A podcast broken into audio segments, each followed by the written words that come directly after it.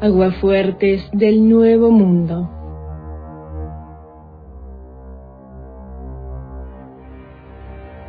Buenos días, Antena.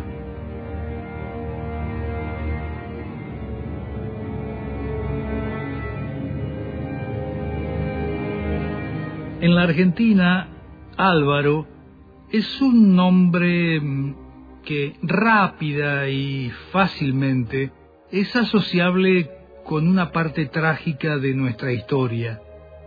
Todo porque un sujeto portador de esa designación y apellidado Alzogaray fue un político, militar y economista que impulsó las ideas del liberalismo económico a lo largo de gran parte del siglo XX.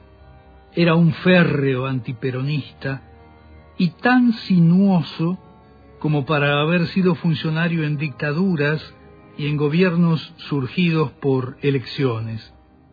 Aunque siempre, eso sí, reivindicando ideas ortodoxas que ensalzaban las privatizaciones, el achicamiento del Estado y el fomento permanente a la iniciativa privada.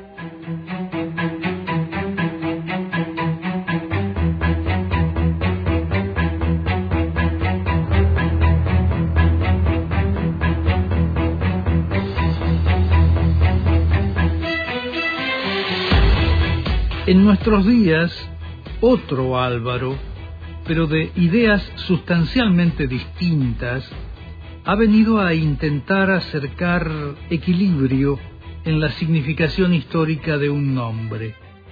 Se trata de un intelectual boliviano que supo ser vicepresidente de su país durante más de una década y que obtuvo refugio en la Argentina cuando el gobierno que integraba sufrió una azonada destituyente en 2019.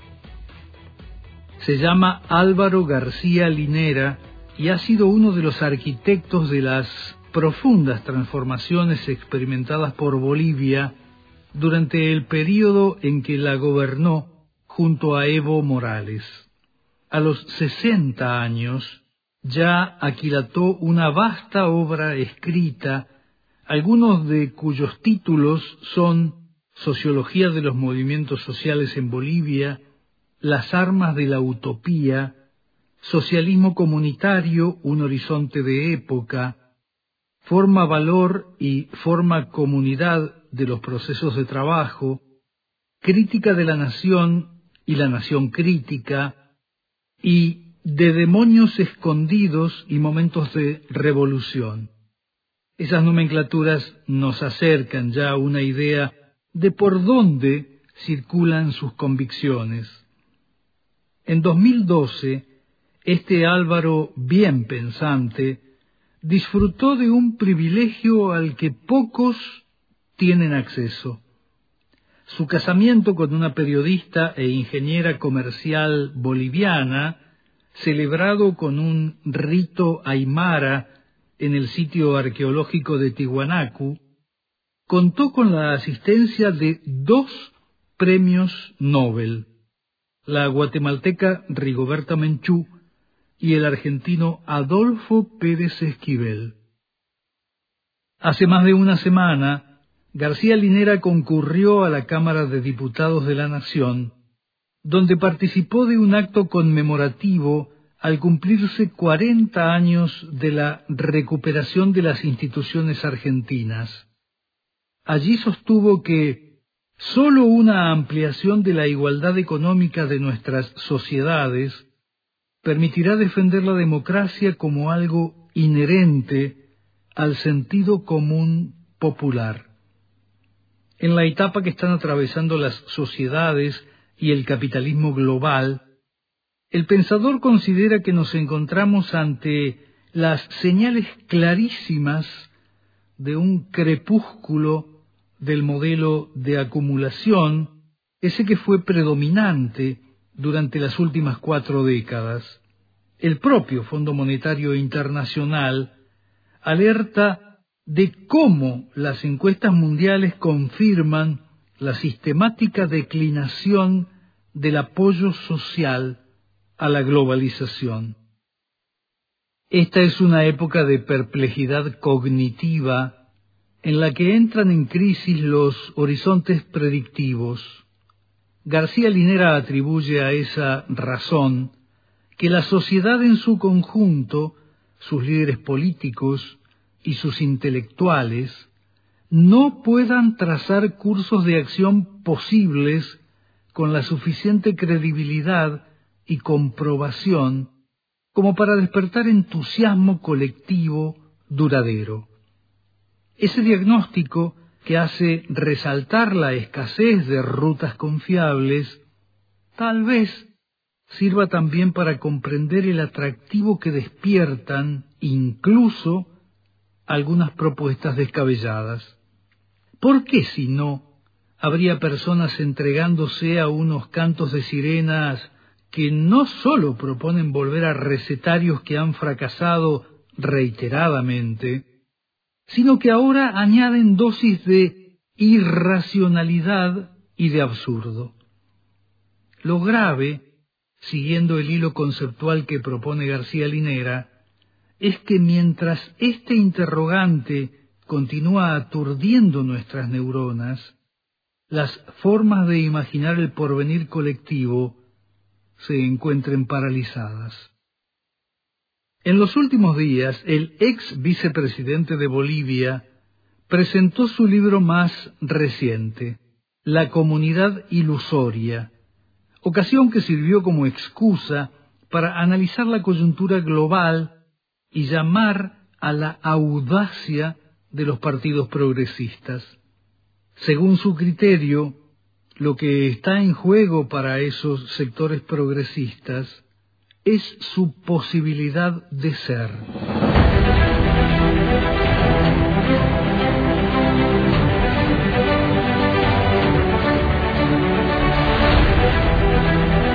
Estás en el gobierno. Hazte la misma pregunta. ¿Hay correspondencia en lo que digo con lo que la gente siente, si no hay correspondencia, el problema no es de la gente, el problema es del gobierno.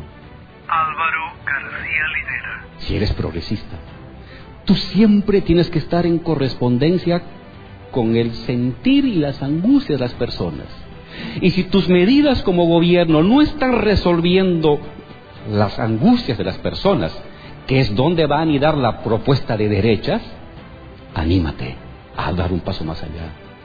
Corre, no te detengas, no retrocedas. El progresismo solamente puede avanzar si corre. Cuando se detiene para tomar descanso, retrocede. Es terrible, no debería ser así. Debería ser equitativa la carrera, porque cuando la derecha corre y se detiene, todo el mundo le da agüita, le ventea con abanico. Pero cuando la izquierda y el progresismo se detiene para tomar aliento, te dan a la rodilla con combo para romperte los huesos. Así son las reglas del juego para la izquierda y el progresismo. Entonces, no te detengas, no te detengas nunca. El detenerte es tu derrota inevitable. Sigue corriendo, lánzate, arrástrate, pero que siempre haya correspondencia en el discurso que emito como gobernante y la sensibilidad y el sentimiento de la gente. Cuando esto se divorcia, el progresismo entra en retroceso, en debilidad y sucede que a veces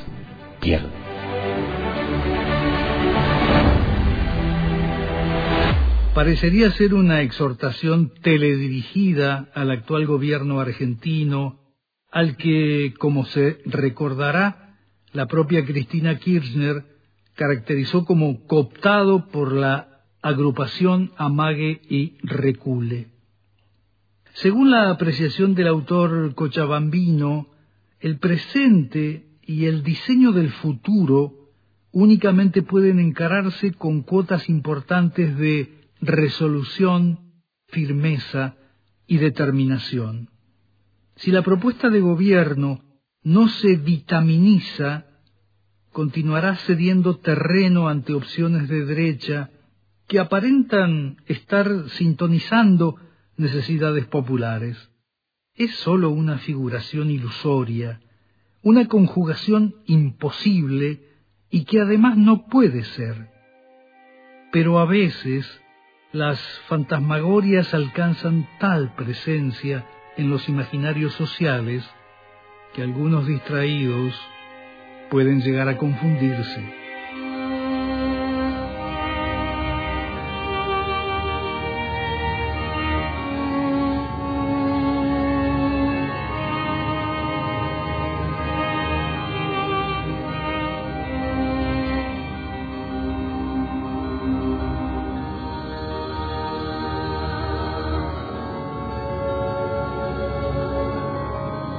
Ante una realidad apremiante, la demanda no puede comenzar y acabar en quienes hoy ejercen la función pública. Un funcionariado del cual se sospecha que posee piezas que no funcionan. Esta exigencia de audacia debe comprometer e involucrar a todas las voluntades del campo progresista para volver realidad aquello que se requiere, pero que como penoso antecedente ya se salteó en 2019, la edificación de un plan integral de gobierno, condición insoslayable para que no volvamos a estar unidos apenas por el espanto.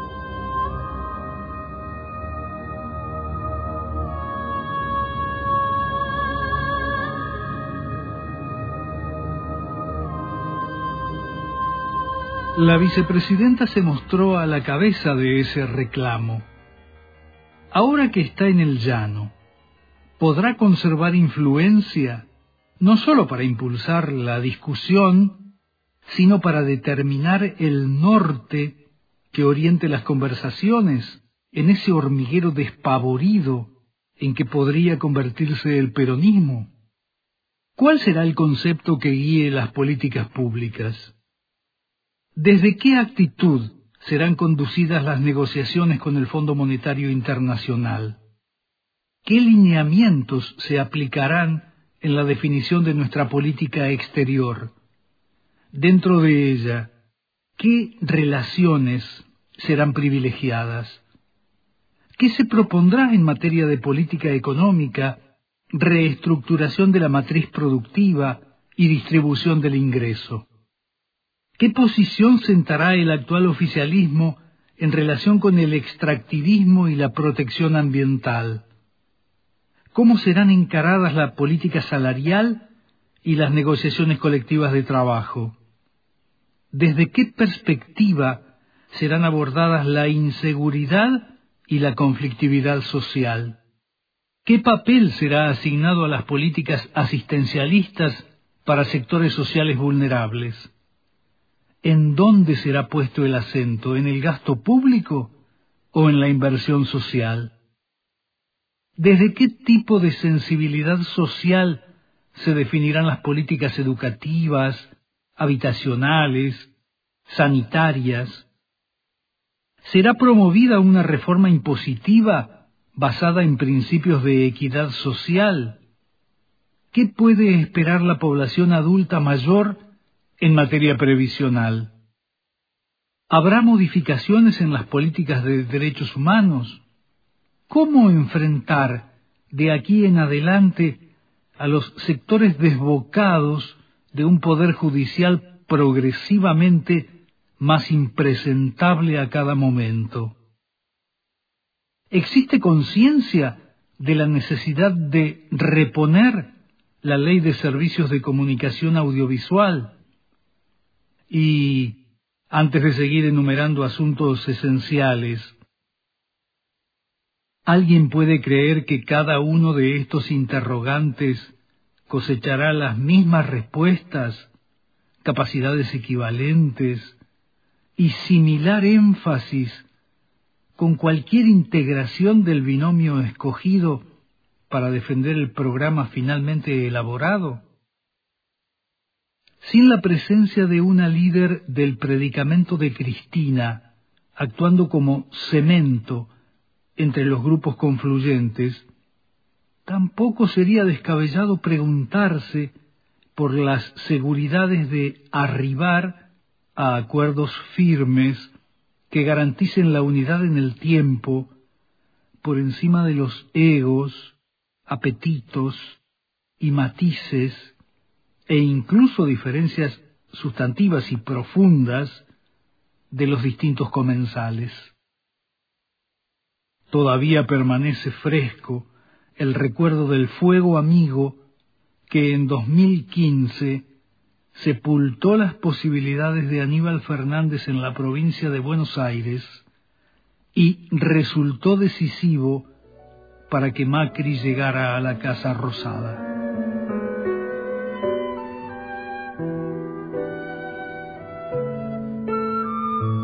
Para que la tarea inconducente de mirar las musarañas no consuma nuestras energías y nos impida encontrar los caminos hacia el mejor porvenir, es imprescindible perseverar en la vocación de ir más allá de lo aparente o ver bajo el agua.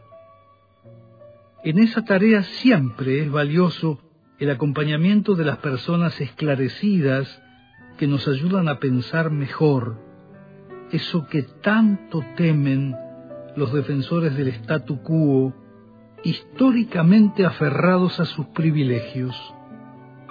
Voces como las de García Linera convocan a que lo instituido no cancele o postergue lo instituyente.